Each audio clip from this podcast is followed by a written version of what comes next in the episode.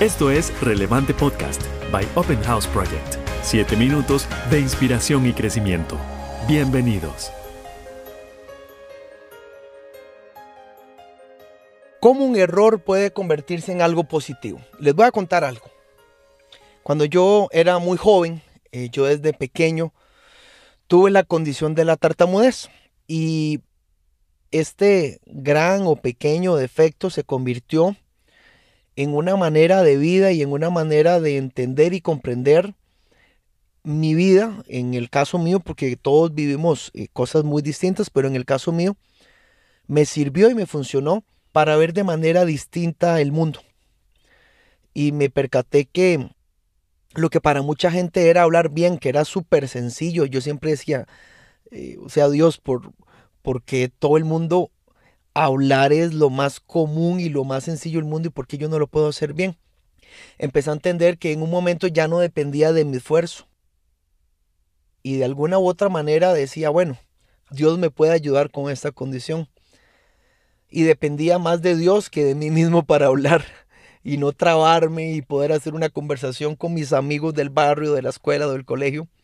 Y empecé a darle un sentido muy particular y muy exacto a cada palabra cada buena palabra que decía y cada frase que decía completa sin trabarme era oro.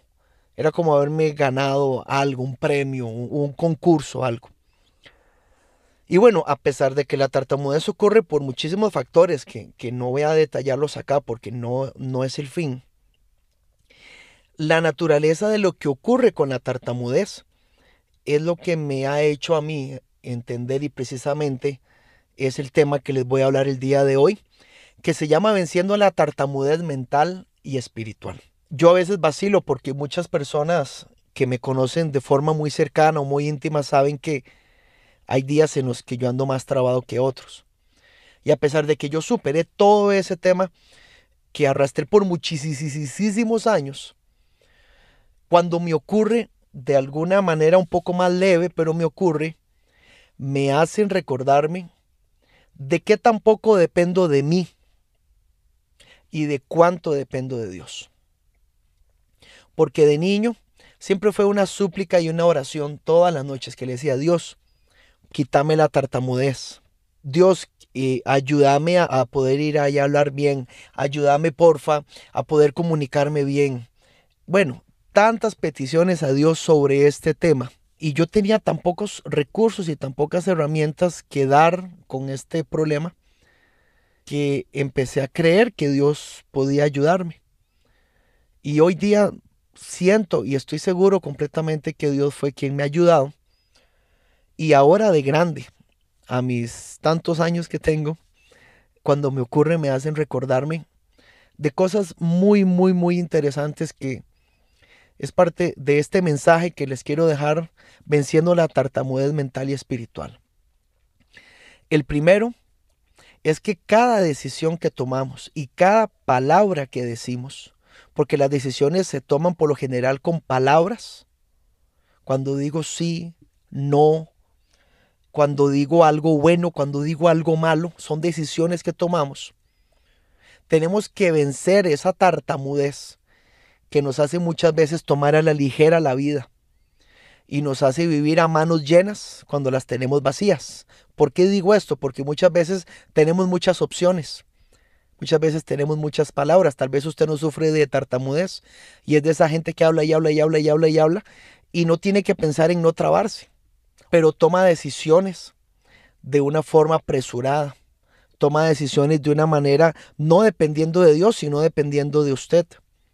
Y eso siempre va a caer en un problema de tartamudez mental porque vas a seguir cometiendo el mismo error, el mismo error, el mismo error. No te estás poniendo a pensar qué fue lo que me ocasionó este error y me trajo hasta esta situación. Ese es el primer, como la primera conclusión. Y la segunda conclusión es que cuando vencemos esa tartamudez mental, podemos tener una mejor espiritualidad en nuestras vidas. Podemos pensar de manera más clara y más directa y no caemos en los mismos errores espirituales, si se le quiere llamar de esa manera, que hacen que sintamos cosas incorrectas y que al final del día, recíprocamente, junto con nuestras decisiones y nuestras palabras, hacen que vivamos de formas equivocadas.